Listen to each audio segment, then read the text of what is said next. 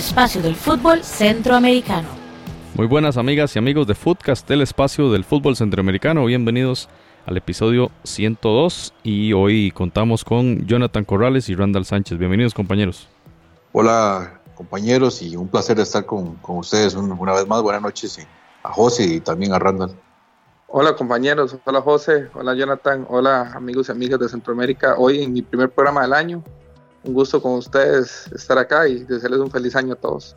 Bueno, y hoy vamos a conversar del año fútbol 2020, específicamente en el tema de selecciones nacionales, y vamos a hacer como una especie de recordatorio, agenda y la programación que hay para las selecciones de Centroamérica masculinas y femeninas en todas las categorías, cuáles son los eventos más importantes y los torneos que tenemos que tener en agenda y, recordar, ¿verdad? Porque vienen momentos bastante importantes, un año de eliminatoria, un año de, Olimpiadas un año de Liga de Naciones que continúa este torneo, así que vamos a empezar con ese tema de Juegos Olímpicos y ese repaso de esta información muy importante. Recordemos, año 2020 se juegan las Olimpiadas en el mes de julio en Tokio. El torneo masculino se va a disputar del 23 al 8, del 23 de julio al 8 de agosto. Recordemos que Brasil es el equipo que ostenta la medalla de oro de los Juegos eh, Olímpicos anteriores y pues en la categoría masculina la eliminatoria de CONCACAF se va a disputar el 20 de marzo inicia y termina el 1 de abril. Estas eliminatorias van a ser en Guadalajara, México. Recordemos que para el masculino se trata de selecciones con una límite de edad eh, sub-23 y ya la CONCACAF eh, tiene establecida las, la fase de grupos que en el grupo A está México, Estados Unidos, Costa Rica, República Dominicana y en el grupo B Honduras, Canadá, El Salvador y Haití. Los dos primeros de cada grupo pasan a semis y los ganadores de semis son los que obtienen el boleto a Tokio 2020. Eh, compañeros, de entrada ese grupo de Costa Rica, México, Estados Unidos y República Dominicana y pasan dos equipos. ¿Cómo en ese grupo? Empecemos ahí con Jonathan. Sí, catalogado en, México por el grupo de la muerte.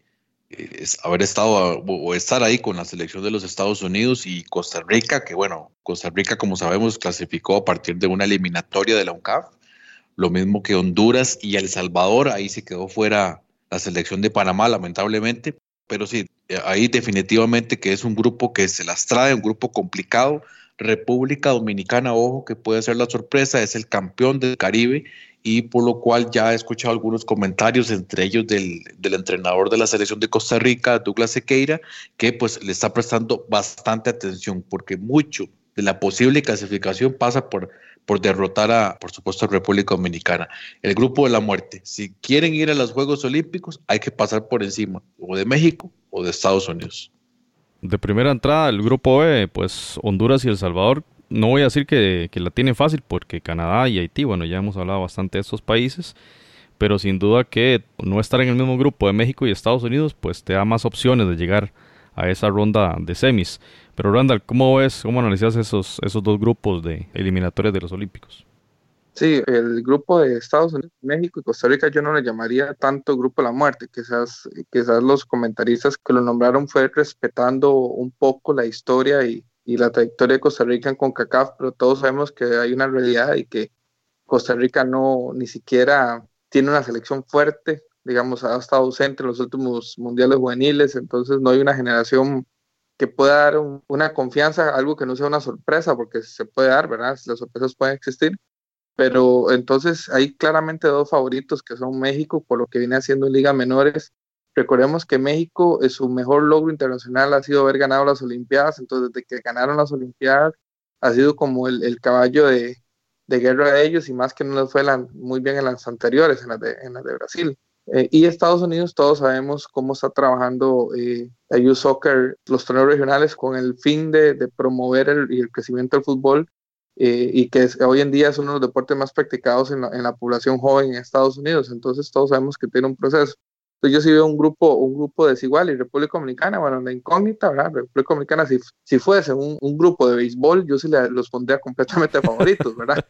Pero, pero, pero, sigue siendo fútbol. Y, y con respecto a Honduras, eh, yo creo que Honduras, bueno, todos sabemos que ha venido haciendo un trabajo muy bueno en ligas menores desde hace mucho tiempo se culminó en las Olimpiadas anteriores con el cuarto lugar con una generación maravillosa, con Albert Ellis y, compañía, ¿verdad?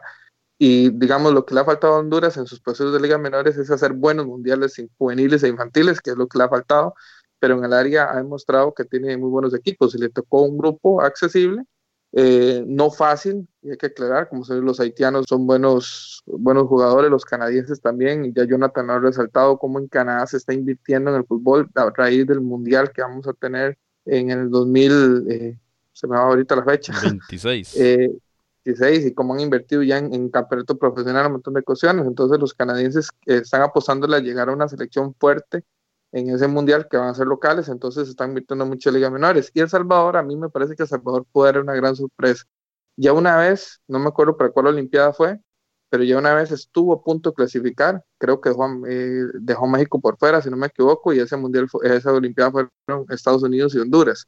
Y El Salvador ya dio una sorpresa muy grande, entonces es otra incógnita, pero a diferencia de República Dominicana, yo le apuesto más a la tradición futbolística de, de El Salvador, pero aún así es un torneo preolímpico eh, donde hay dos grandes favoritos que son México y Estados Unidos. Ojalá que Honduras, Costa Rica y El Salvador puedan robarse uno de esos dos cupos. Un tema ahí de historia, El Salvador ha asistido una única vez al fútbol masculino y fue en los Juegos Olímpicos México 1968, fue eliminado en fase de grupos. Compartía esa zona con Hungría, Israel y Ghana. De hecho, Hungría ganó la medalla de oro en, esa, en esos Juegos Olímpicos del 68. Costa Rica ha asistido a tres Juegos Olímpicos, Moscú 80, eliminado en fase de grupos, último de hecho de ese grupo. En Los Ángeles 84 también quedó el equipo costarricense de último en su grupo con la hazaña de aquel 1 a 0 frente a Italia en el Rose Bowl, uno de los partidos épicos del fútbol costarricense, haberle ganado a Italia. Y, y, un partido que todavía resuena ¿verdad? en cualquiera de las conversaciones futbolísticas en Costa Rica y eh, la última participación tica en Juegos Olímpicos en el fútbol masculino fue en Atenas 2004, que alcanzó la fase de cuartos, donde fue eliminado y blanqueado 4-0 contra la selección de Argentina. Y lo que ya mencionaba eh, Randall, Honduras, que es la selección centroamericana con mejores resultados en Juegos Olímpicos, ya ha asistido a Sydney 2000, donde fue eliminado en ronda eh, en la primera ronda, en Pekín 2008, de igual forma, eliminado en fase de grupos, Londres 2012, donde alcanza eh, los cuartos de final y bueno, fue eliminado por la selección de Brasil, un 3 a 2 en cuartos de final, una presentación bastante destacada de la H. Y en Río 2016, lo que mencionaba ahora Randall, alcanzó el cuarto lugar, pierde 2 a 3 contra Nigeria. Y la verdad que una destacadísima participación en fase de grupos estuvo por encima de Argentina y de Argelia. Así que muy bien, la selección catracha, si no me equivoco, era Pinto el entrenador en ese momento. Claro, sí. Una participación bastante destacada. Ahora, yo quiero preguntarle a Jonathan, pensando y recordando los Juegos eh, Panamericanos en Lima en 2019, no sé si recordamos algo de Honduras, ¿verdad? Porque tal vez allí haya muchas de las figuras que vayan a, participar en esta en este Prolímpico. No sé qué podemos esperar de, de, esa H o de Jonathan. Probablemente la mejor, bueno, probablemente no, es la mejor selección de Centroamérica a nivel sub-23 en este momento. Y digamos, si uno repasa los nombres y la excelente actuación que tuvieron en, los Panamericanos, eh, gente como, como Daniel Maldonado, que ya bastante consagrado, José Reyes, Jorge Álvarez, los dos del Olimpia, son titulares en, el equipo. Este Douglas Martínez, que todavía no ha dado el salto a la selección, pero bueno, eh, viene de ser campeón con el Monarcas, con el Monarchs de, de Utah, eh, Darikson Vuelto, que ya hemos hablado también sobre él, ya ha participado en mundiales sub-20, y eh, el portero Alex Witty, que lo hemos mencionado pues muy brevemente. Yo creo que es un equipo fuerte, es un equipo que tiene con qué competir y, tiene una solidez defensiva que podría ser muy importante, sobre todo a la hora de, pensar en una posible segunda fase. Veremos, eso sí, lo que pueda presentar eh, selecciones como Haití, que eh, pues en algunas ocasiones puede dar alguna sorpresa. Ahora, en el caso de El Salvador, de cierta manera hay, sorpresa por haber eliminado a, Panamá, que en teoría tenía mejor equipo, pero bueno, ahí han surgido algunas figuras como, como Kevin Reyes del Santa Tecla, el mismo Brian Paz del FAS que estuvo ahora en la, en la final, y hay que ver, por ejemplo, si Brian Hill va a ser tomado en cuenta por el profesor Roches, que lo recuerdan, era el técnico de Santa Tecla eh, la temporada anterior. Entonces vamos a ver qué tal le va al, equipo del Salvador. Y que si no me equivoco acaba de obtener la, la nacionalidad. Algo así fue lo que, lo que había escuchado. Importante este apunte, sobre todo de Brian Hill, que parece ser que va a despuntar y va a ser una de las estrellas del fútbol del Salvador. Así que compañeros, recordemos, el 20 de marzo arranca este preolímpico y tendremos bastante atención. Creo que un tema que tenemos que conversar luego es el tema de la preparación y qué tanta importancia le dan las federaciones centroamericanas no al preolímpico, sino a la preparación para que estas selecciones lleguen en buen ritmo de juego a esta competición. Sí, Randall. O sea, eh, tratando de siempre de jugar de mal pensado y las teorías de la conspiración, eh, yo me puse a analizar por qué Estados Unidos y México en un mismo grupo. Claro, porque así se ahorran el riesgo de que se enfrenten en semifinales y que uno no vaya a la Olimpiada, ¿verdad? Todo lo tiene fríamente la CONCACAF. bueno, vamos a ver si Honduras o El Salvador, que creo que, como ya lo mencionó Jonathan, tienen más probabilidades de llegar a esas semis y bueno, esperemos que alguna selección de Centroamérica llegue a, esa, esos Juegos Olímpicos de Tokio, que sería algo, histórico porque imaginamos el despliegue tecnológico y, y además la gran calidad deportiva que van a ver en estas justas. José, y también otra cosa, perdón que te interrumpa, Honduras, a pesar de que hizo una, una, una gran Olimpiada hace cuatro años, también es importante que vienen muchos de sus jugadores con un aire de revancha, porque muchos de estos fueron los que les metieron 11 goles en el pasado Mundial Juvenil. Entonces, de alguna u otra manera, eh, muchos de estos jugadores vienen con hambre, ¿verdad? A, tomar esa posición en la sub-23, o si no me equivoco, ¿verdad? Entonces, también eso le pone a Honduras un, también un, peldaño de, de, favoritismo, ¿verdad? Por, por el hambre que tienen estos jugadores de, de trascender. Y el otro elemento es el entrenador, ¿verdad? Que es ya un, un experto en tema de liga menor como el uruguayo Fabián Coito. No sé si lo va a dirigir, pero siempre obviamente la mano, como pasó con Pinto, ¿verdad? Que la mano del DT de la mayor siempre está sobre las otras elecciones, lo cual también es algo muy positivo de cara a procesos, que es lo que al parecer sí está trabajando muy bien la Federación de Honduras. Eh, compañeros, en el fútbol femenino, el 28 de el mes de enero, ya estamos a prácticamente dos semanas de que arranque este preolímpico que se desarrollará hasta el 9 de febrero y será en Estados Unidos. Ya están establecidos los dos grupos. En el grupo A, Estados Unidos, Costa Rica, Panamá y Haití. Y el grupo B, Canadá, México, Jamaica y San Cristóbal y Nieves. De igual forma pasan los dos primeros y los ganadores de semifinales obtendrán el boleto a Tokio. Dato importante, ni Costa Rica ni Panamá, que son las selecciones centroamericanas, en competencia, que dicho sea de paso, como ya indicamos, quedaron las dos en el mismo grupo, junto a Estados Unidos y Haití, eh, ninguna de estas selecciones ha asistido a Juegos Olímpicos en fútbol femenino, ni Costa Rica ni Panamá, así que hay toda una oportunidad histórica, ¿verdad? Que vamos a ver cómo la, cómo la aprovechan, ¿verdad? Porque estamos frente a una potencia del fútbol femenino como lo es Estados Unidos y en el otro grupo Canadá, que es otra potencia que además junto con la selección mexicana, que son las mejores tres selecciones de la Confederación, pues están allí y van a disputar los dos boletos, ¿verdad? Eh, nada más como dato histórico, casi siempre en las últimas Olimpiadas Estados Unidos y Canadá son las representantes para esta zona en los Juegos Olímpicos, así que es muy importante ese detalle y bueno, a todas luces compañeros, sin ser totalmente pesimista, pero lo que los resultados, la estadística y la historia han indicado, los dos clasificados usuales están en diferentes grupos y bueno, uno esperaría entonces que lleguen a las semis y que ganen esas semis tanto Estados Unidos como Canadá. Es lo que la lógica indicaría. Vamos a ver qué tanto puede pasar algo inesperado ahí, Jonathan. José, y tras de eso, bueno, que hayan quedado en el mismo grupo Costa Rica y Panamá, lo cual, bueno, ya de por sí deja por fuera alguno. Algo interesante, eh, probablemente ya es obvio para muchos, pero en el caso de la selección femenina sí se lleva una selección mayor, por lo cual ahí va a estar convocado, digamos, la plana mayor de Costa Rica, el caso de Shirley Cruz, Raquel Rodríguez, Priscila, eh, Priscila Tapia, Noelia Bermúdez, Dinia Díaz, Gloriana, Melissa Herrera, Priscila Chinchilla, María Paula Salas, que son como las, las nuevas figuras que se han ido dando, la misma Fabiola Villalobos de Saprissa muchachas que han, empezado a dar una, un salto a, la selección mayor y, por qué no, también un salto al fútbol internacional, como ya lo han hecho algunas. Y en el caso de Panamá hicieron una convocatoria bastante amplia, creo que era una, una, una preconvocatoria como de 40 jugadoras.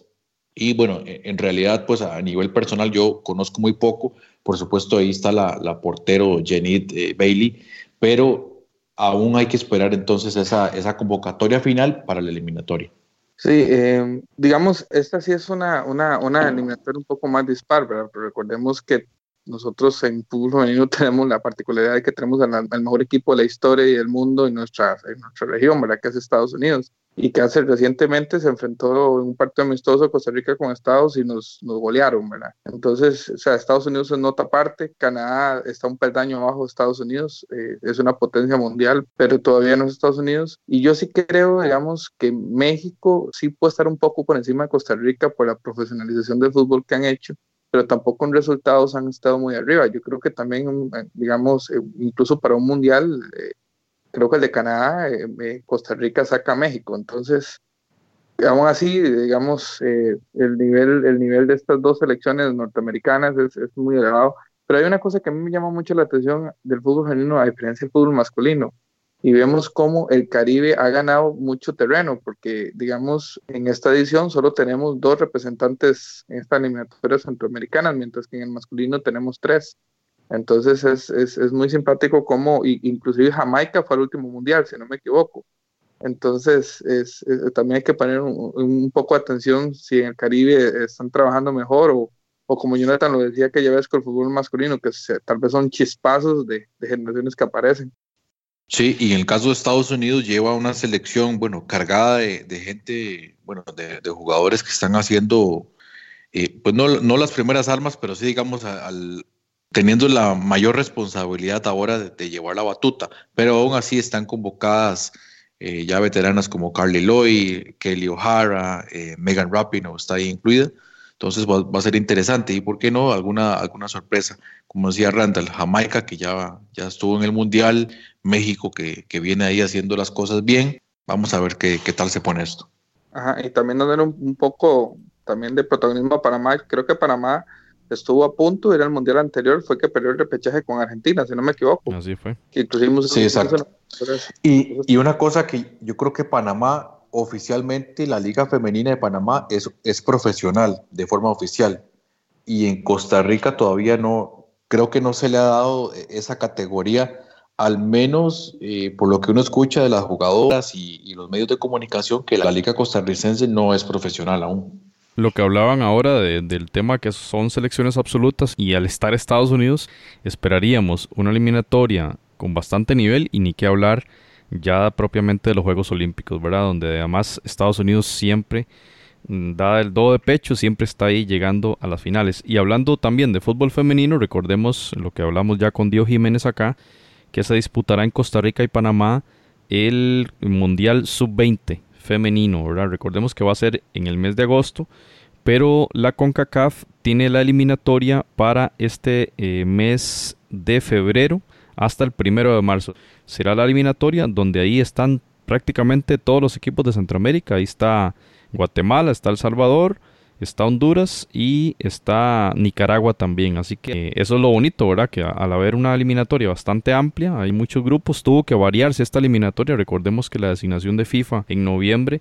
hace que excluyan a Costa Rica y Panamá de la eliminatoria porque serán las sedes y entonces hubo que hacer modificaciones en el sistema de los grupos. Habrá grupos según entendemos, en los que van a quedar con tres equipos, ¿verdad? En función de la exclusión de Panamá y de Costa Rica, lo, mencionaba Dio la, vez anterior, Costa Rica va a aprovechar estas fechas para pactar algunos eh, fogueos, especialmente en Europa, ¿verdad? De, mucha, de mucho nivel, lo cual le va a dar bastante ritmo a la selección y ese ritmo competitivo que se requiere para enfrentar de manera seria el campeonato del mundo, del cual va a ser sede.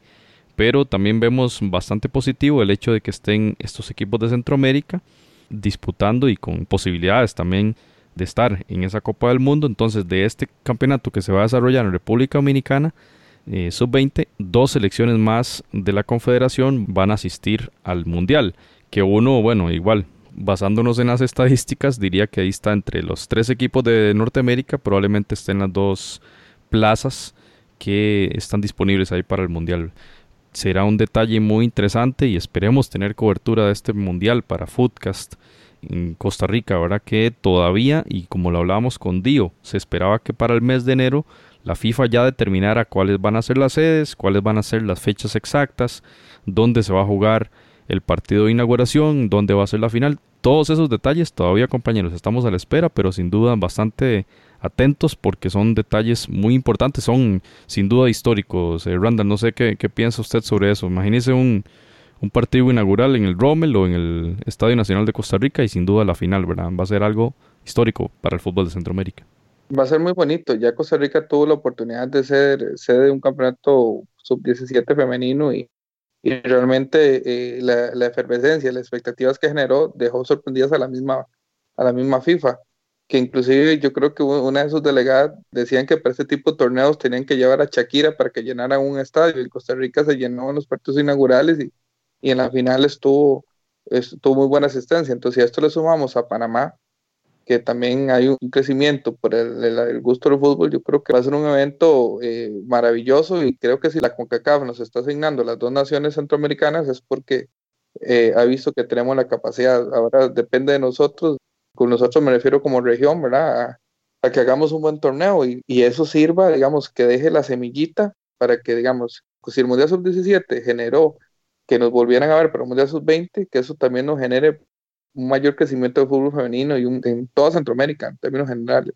Entonces sí, va a ser un evento, yo pienso que mágico y ya estamos, y Jonathan ya acreditándose usted para que esté por Foodcast representándonos en los estadios. Así es. Y bueno, interesante que, bueno, está el, el, campeón defensor, Japón, como lo explicaba Divo la otra ocasión, y el Corea del Norte, que lo ganó en el 2016. Entonces, una representación fuerte desde Asia, más lo que viene de, Europa, que siempre traen buenos equipos. Y esperemos ahí a ver lo que va a pasar con Sudamérica, que falta todavía la, eliminatoria para completar entonces toda la, gama de, de selecciones. Bueno, vean que hemos hablado de dos competiciones y bastante apasionantes suenan estas, ¿verdad? Y pasemos a la otra. Copa Oro, que va a ser en el 2021, disputará la eliminatoria que hemos hablado, que surge a partir de la ubicación de los equipos según la Liga A, B y C de la Liga de Naciones, que empezó en el 2019 y que entonces, digamos que deriva en esta fase de eliminatoria para Copa Oro. Recordemos que los dos primeros de Liga A y los dos primeros de Liga B clasificaron directamente a la Copa Oro 2021. Así que eh, tenemos en este momento a dos equipos clasificados. Faltan cuatro porque completan los 16 de la Copa Oro 2021 y por lo tanto deben salir de esta eliminatoria. La primera ronda de eliminatoria se va a disputar en marzo y allí hay un equipo de Centroamérica. Estamos hablando de Guatemala que va a disputar su llave contra Montserrat, el equipo que ya jugó contra la selección salvadoreña justamente en esta competición de Liga de Naciones. Uno de los favoritos de la casa, ¿verdad? Eh, sí, ya Jonathan hablaba del, estadio de la isla y del tema de los, de los migrantes a, Londres. Muy interesante esa temática. Así que los guatemaltecos podrán remitirse a ese episodio y, y, conocer un poquito más de la historia de los, de los hijos del volcán. Algo así fue como Jonathan hablaba. Bien, allí Guatemala entonces, si quiere ir a la Copa Oro, debe primero vencer en esa llave a Montserrat y luego pasar a una llave siguiente donde están los equipos que quedaron de tercer lugar de la Liga A, que esos están entonces a la espera. Y esta segunda fase, digamos, se va a disputar en junio de 2020, obviamente en fecha FIFA. En el caso de Guatemala, de ganarle Montserrat, disputaría su clasificación a Copa Oro contra la selección de Cuba. Ya esos eh, escenarios o ya los, los sorteos ya fueron dados por CONCACAF y esta es una nueva forma de eliminatoria. ¿Por qué nueva forma eliminatoria? Recordemos que antes se jugaba la UNCAF, ¿verdad? y entonces allí salían los equipos centroamericanos para la clasificación a Copa Oro y ahora con la irrupción de la Liga de Naciones, pues se genera también un nuevo mecanismo para la clasificación a la Copa Oro 2021. Ya tenemos clasificadas a Costa Rica, Canadá, Curazao, El Salvador, Estados Unidos, Granada, Honduras, Jamaica, Martinica, México, Panamá y Surinam, que es una selección debutante de modo que hay cuatro selecciones centroamericanas ya clasificadas y con la opción ahí de tener a Guatemala una quinta selección centroamericana. Recordemos el mal paso de Nicaragua, ya la, la dejó por fuera. Así que Randall, ¿cómo ves el tema de, de esta eliminatoria de Guatemala contra Montserrat y ver luego si puede pasar para jugar un eventual boleto contra la selección cubana? Yo, yo lo veo accesible, o sea, eh, sin, sin subestimar, ¿verdad? El, fútbol caribeño que como todos sabemos en ese tipo de torneos y esas instancias siempre da un, siempre está un paso adelante o figuran un poco más que los centroamericanos, que ya luego se diluyen en, en las eliminatorias mundialistas, como lo hemos comentado ya reiteradas veces. Pero bueno, ya Jonathan habló de Montserrat, pero digamos, aún así, digamos, la tradición del fútbol guatemalteco, y si hacen bien las cosas, y si se preparan, y bueno, ya Guatemala está anunciando fogueos importantes para su selección, entonces eh, yo creo que está accesible. Creo que Cuba es más sencillo que Montserrat, porque eh, todos sabemos que el fútbol cubano es amateur, y prueba de ello las palizas que le dan en Copa Oro, más bien eh, es, muy bueno que Cuba tenga que clasificar en estas instancias. Y no, ya no tan directo, pero aún así, ¿verdad? No hay que subestimar la cultura deportiva del, fútbol cubano, pero yo creo que Guatemala, si, si preparan bien, tiene una buena, una buena generación de, futbolistas que está surgiendo, están nacionalizando algunos otros, ¿verdad? Según estuve escuchando, pero tienen las condiciones para clasificar y ojalá llegue, porque eh, creo que es un invitado eh, que ya se extraña en estos torneos y, y enfrentar a Guatemala en torneos oficiales ya, ya se extraña. Entonces, creo que todo depende de ellos mismos. O sea, no, no fue que le tocó enfrentarse a Haití o digamos que, son selecciones todavía más, más poderosas en el área del Caribe o Jamaica. Eh, que uno por eso, el mismo Curazao, que en este está viviendo un presente muy bueno y que ya inclusive le ha plantado partidos buenos a Honduras y a Costa Rica, que son los, digamos, los dos equipos más fuertes de Centroamérica, que entonces creo que está accesible, pero eso depende de, cómo se preparen. Y llega en buen estado de forma, llega en buen estado de forma porque, bueno, goleadas, ¿verdad? A través de equipos de, baja categoría, pero llega en buen estado de forma.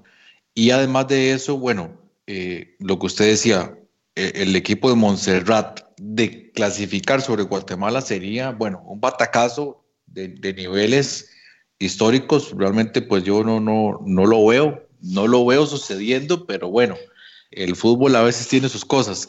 Y sobre la selección de Cuba, usted lo dice bien, Cuba tiene un montón de jugadorazos por el mundo que si realmente usted hiciera una selección de esos jugadores tendría un equipazo.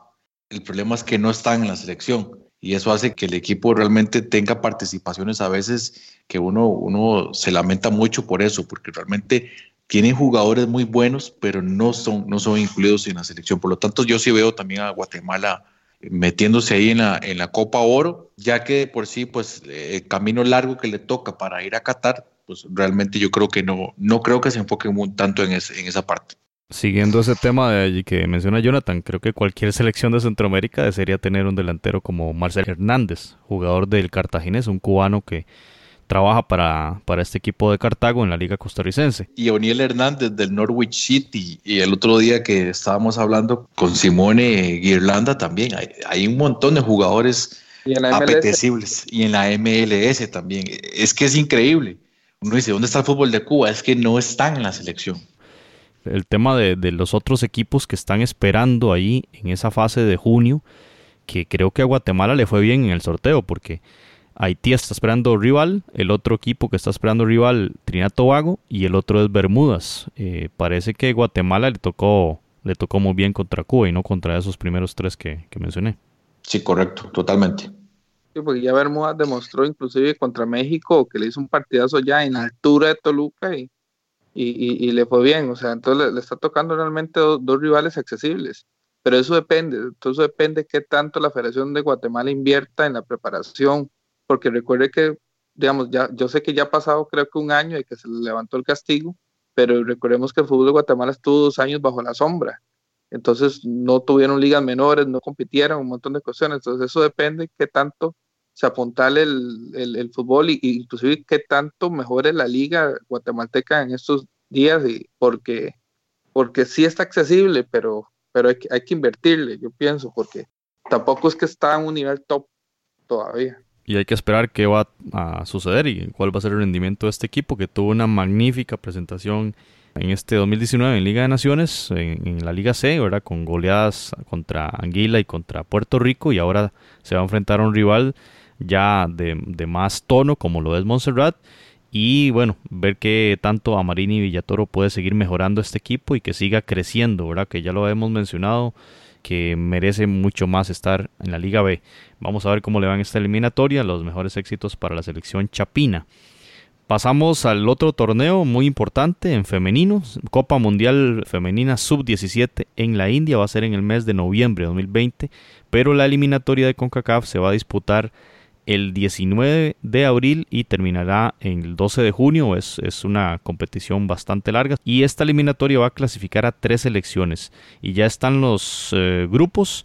Está en el grupo E, México, Trinidad Tobago, Bermudas y República Dominicana. Y esta numeración es porque había una fase previa del grupo A a la D y tenemos ahí entonces, ya lo mencionamos, México, Trinidad Tobago, Bermudas y Dominicana en la zona E, en la F, dos equipos de Centroamérica, Costa Rica y Panamá estarán junto a Canadá y Cuba. En el grupo G, Estados Unidos, Jamaica, Puerto Rico y Nicaragua. Ahí está el tercer equipo centroamericano. Y en el último grupo, Haití, Guatemala, El Salvador y Granada. Ahí están los otros dos equipos. De estos cuatro grupos, compañeros, pasan dos a la ronda de octavos de final y allí serán entonces enfrentamientos directos para ver quiénes van a ir al mundial. Repetimos lo que hablábamos antes, de nueva cuenta Costa Rica-Panamá en el mismo grupo y contra una selección muy potente como lo es Canadá en el fútbol femenino. De nueva cuenta entonces ahí probablemente haya un equipo centroamericano que vaya a quedar fuera y en el grupo H también Guatemala-El Salvador que bueno, contra Haití y Granada en esta edad sub-17 es muy diferente el nivel, pero bueno, esperemos una buena presentación de las, de las chicas eh, centroamericanas para, para ver si tenemos más representación en, campeonatos femeninos. Normalmente este tipo de eliminatorias los hacen o un grupo en una misma sede o tal vez un par de sedes, bueno, han estado utilizando ahí en Bradenton, Florida. Me parecería que andaría por ahí, porque sí me extraña que, tarde tanto, del 19 de abril al 12 de junio hay que ver exactamente qué es, pero normalmente es como una sede única, al menos el grupo, para evitarse estos, eh, lo complejo de, los traslados. Y nada más ahí detallar que, bueno, eh, va a ser en la India, que ya había hecho el Mundial Sub-17 masculino, y el actual campeón es España, pero la eliminatoria aún está por disputarse, hay que ver cuáles van a ser los clasificados. Bueno, y esperamos que siga creciendo el fútbol femenino centroamericano, que ya mencionaba Randall, había un distanciamiento ahí respecto al caribeño, ¿verdad? Creo que Costa Rica y Panamá son los que están, digamos que liderando este movimiento del fútbol femenino en nuestra región. Y bueno, compañeros, llegamos a la mitad del año. Liga de Naciones de CONCACAF en masculino va a disputar el Final Four, el esperado Final Four, en el cual Costa Rica clasificó in extremis ahí en ese en esos partidos contra Curazao y Haití y bueno, se las verá contra México. Estos serán Estados Unidos, partido único de semifinal, el ganador pasa a la final y la otra llave será Honduras contra Estados Unidos.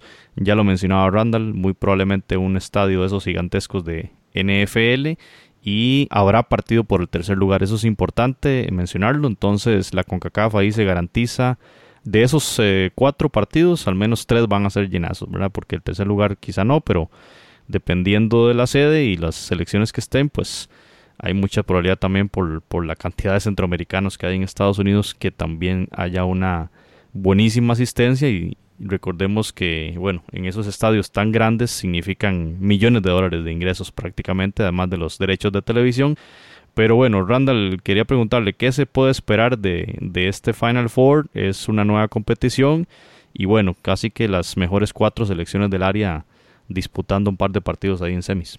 Sí, sí, un torneo, eh, digamos, uno más de CONCACAF, ¿verdad? Eh, eh, México y Estados Unidos jugando locales en sus respectivos países, porque todos sabemos que casi que la cantidad de mexicanos que hay en Estados Unidos es para formar dos o tres países de, de cualquier parte del mundo. Entonces, al fin y al cabo no, no cambia mucho. O sea, hubiera sido, inclusive, por ejemplo, Honduras, que Honduras creo que es el que hace mejor puntaje por encima de Estados Unidos y Costa Rica, no sé si de México, porque no lo recuerdo, hubiese sido eh, más interesante que pudiese jugar de local en Honduras contra Estados Unidos. Pero no, usted sabe que todo en CONCACAF es un negocio, ¿verdad? Obviamente eh, los pronósticos este que la final sea Estados Unidos y México, eso, eso está claro y yo creo que volver a andar en eso es volver a, volver a repetir lo mismo.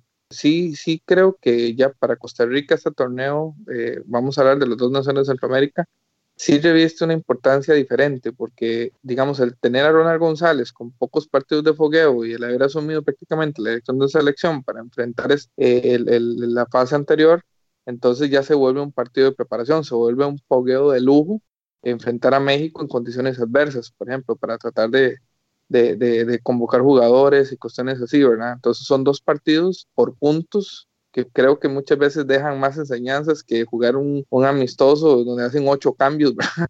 Entonces creo que sí sería importante para ese efecto. Para Honduras eh, creo que eh, ya una selección un poquito más consolidada, ¿verdad? Con una idea de juego del señor Coito ya, digamos, más establecida. Entonces, obviamente, sin quitar el objetivo de Honduras es el Mundial.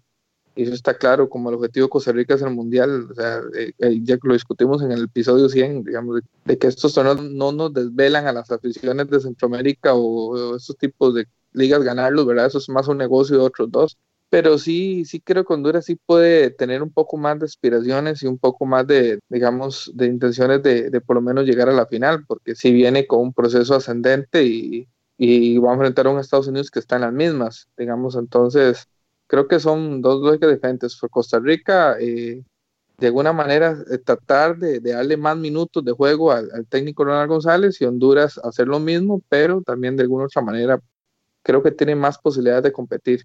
Entonces vamos a ver, o sea, es un torneo que no despierta pasiones, sinceramente, pero ya está empezando. Quién sabe en un futuro si llegará a ser el torneo de la CONCACAF. Jonathan, estamos hablando de fecha FIFA, mes de junio, a prácticamente par de meses del arranque de la eliminatoria para Qatar 2022 y se trata de un, momento muy importante para Honduras y Costa Rica para justamente como indica Randall afinar a los equipos de cara a la eliminatoria o usted considera que sí los entrenadores van a tomarlo con la seriedad del caso que merece para tratar de vencer a, estos rivales, a los más grandes del, área? No creo que se lo tomen con mucha seriedad. Honestamente, pues viendo las declaraciones o el sentimiento que pues le queda a uno después de, escuchar tanto a, Coito como a Ronald González, que es que todavía va a estar en fase de preparación. Ahora bien, falta mucho todavía para el mes de junio, muchas cosas que pueden cambiar. En este momento la selección de Honduras es la que tiene mejor estado de forma en Centroamérica, pero hay que ver ya a junio si tal vez Costa Rica ya logró eh, tener un poco más de conjunto con el proyecto que tiene Ronald González.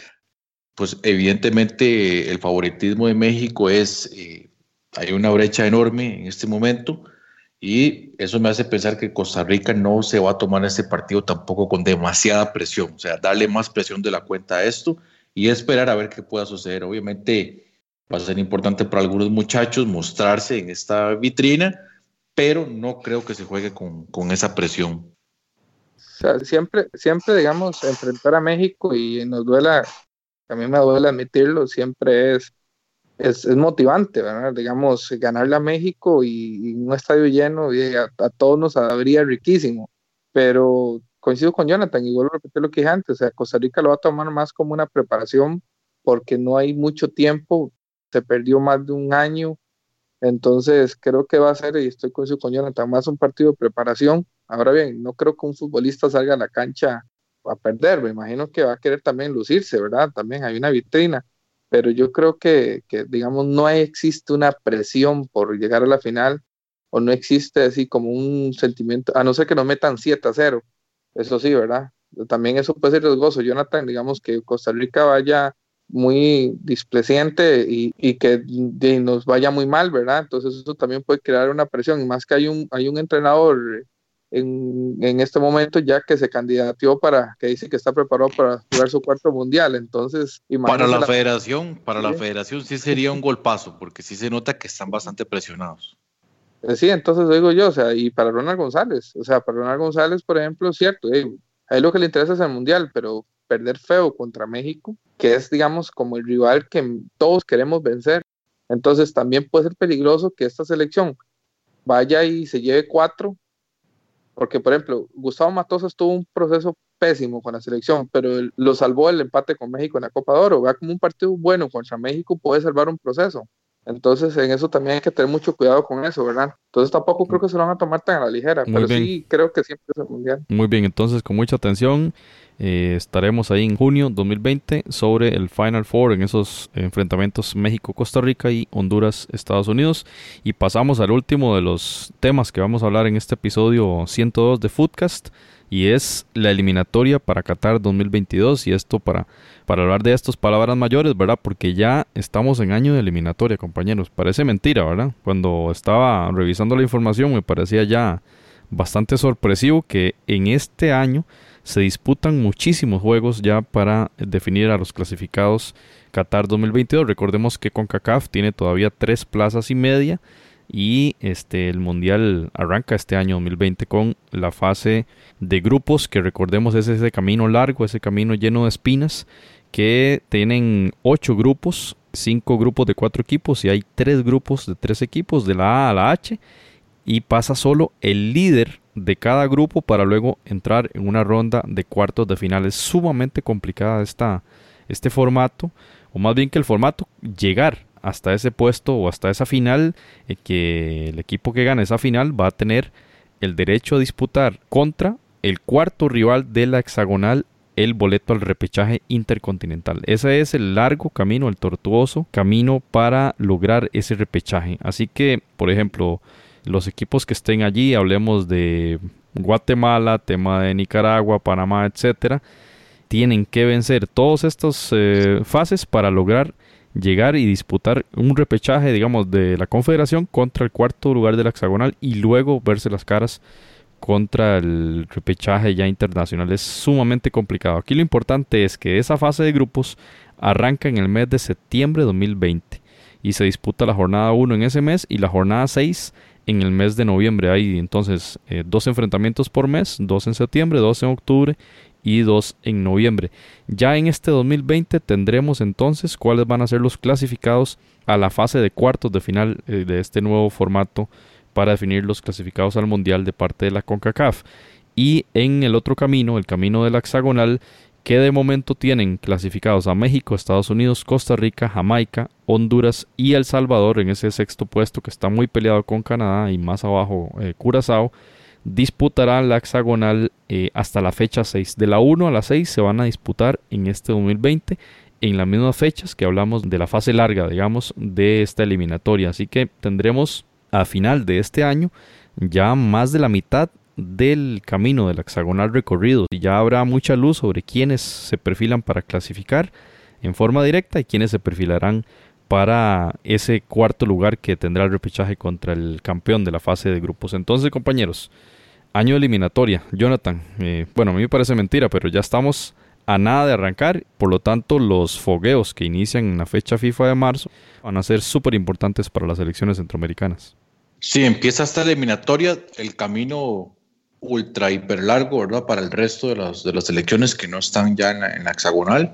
Y hay que ver, ¿verdad? Tal vez esas primeras jornadas van a ser de, digamos, de algunas diferencias bastante importantes entre los equipos, pero ya luego en cuartos de final muy probablemente iba a estar Trinidad y Tobago, Curazao, Panamá, Canadá, si es que no está. Entonces, bueno, hay que ver qué, va a suceder en, esa fase final de definitivamente una, un camino extenso, bastante extenso, que va a terminar ya en octubre del próximo año. Randall, y una hexagonal que se prevé bastante complicada, ¿verdad? En, virtud de, de, la calidad de los rivales. Un México que viene muy entonado con el Tata Martino. Un Estados Unidos que está arrancando un proceso con un buen entrenador y con una renovación que al parecer va bastante bien. Y bueno, lo que se viene para las elecciones centroamericanas va a estar cuesta arriba en este septiembre de 2020 cuando arranque la hexagonal.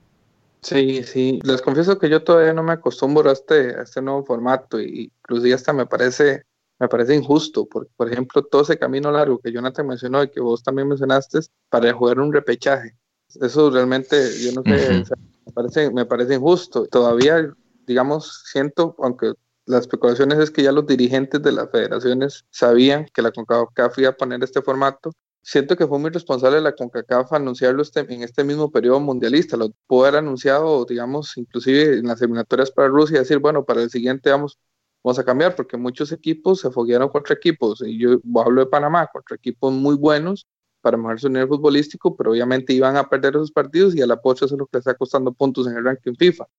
Entonces, ya ahí fuera ahí, nada más quería, quería decir eso que me parece injusto. Y con respecto a, las hexagonas, siempre van a ser muy duros porque el hecho ya de, jugar a visita recíproca, eso hace que, digamos que tengas que jugar con factores medioambientales que tengas que jugar con, las, con la cultura futbolística de los países, de las famosas serenatas que les pueden hacer en los hoteles, las logísticas de viajar y toda la cuestión. Entonces siempre, digamos, yo no, me, no recuerdo una eliminatoria realmente sencilla, ni siquiera en las que Costa Rica ha clasificado con más facilidad a un mundial, yo he recordado.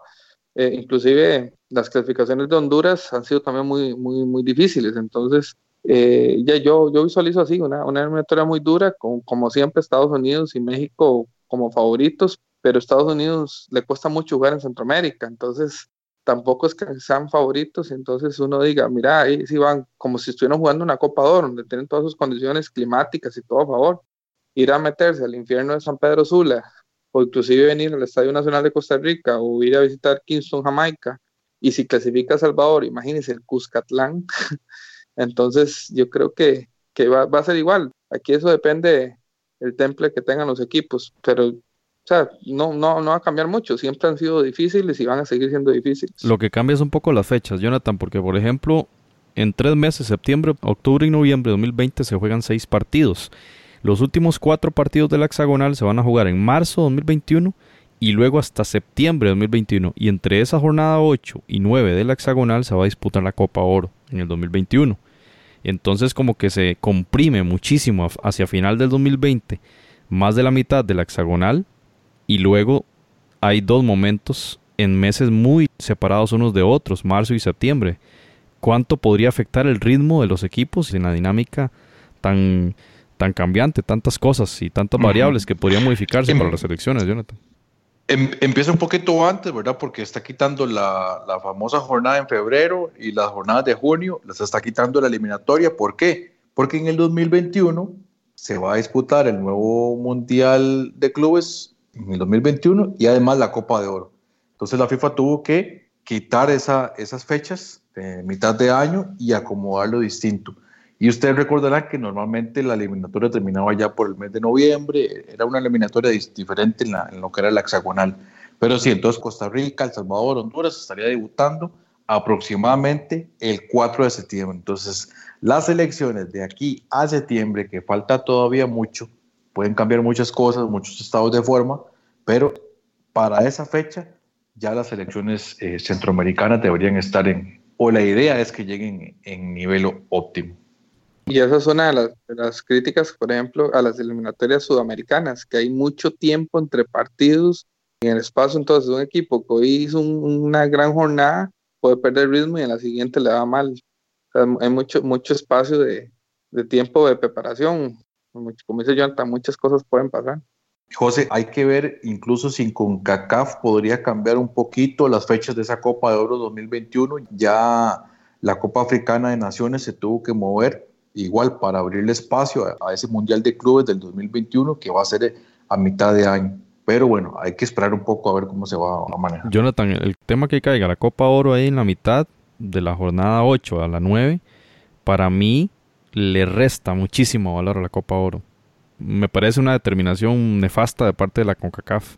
Usted jamás va a ver eh, la UEFA haciendo una Eurocopa en mitad de eliminatoria. O sea, hay procesos delimitados y diferenciados unos de otros y, y, no empieza uno hasta que el otro termine. Y aquí hay dos competiciones oficiales que se mezclan. Esto me parece un despropósito de la CONCACAF y ojalá que en algún momento eso llegue a, a arreglarse.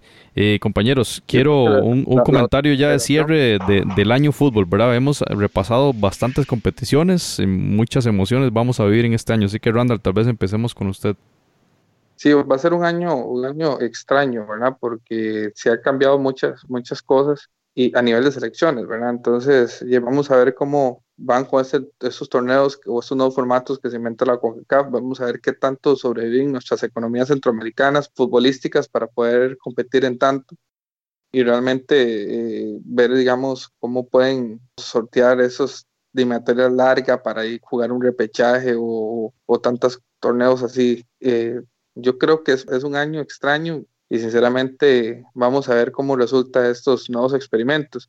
Y a nivel de clubes, que no lo tocamos esta, esta en este episodio, también eh, expectativas de ver cómo nos, nos van a ir a los equipos centroamericanos en, en la próxima torneo con CACAF, ¿verdad? Ya, que ya los, ya los analizamos en episodios anteriores, entonces vamos a ver cómo nos van, que ya el otro mes, en febrero, arrancan, ¿verdad?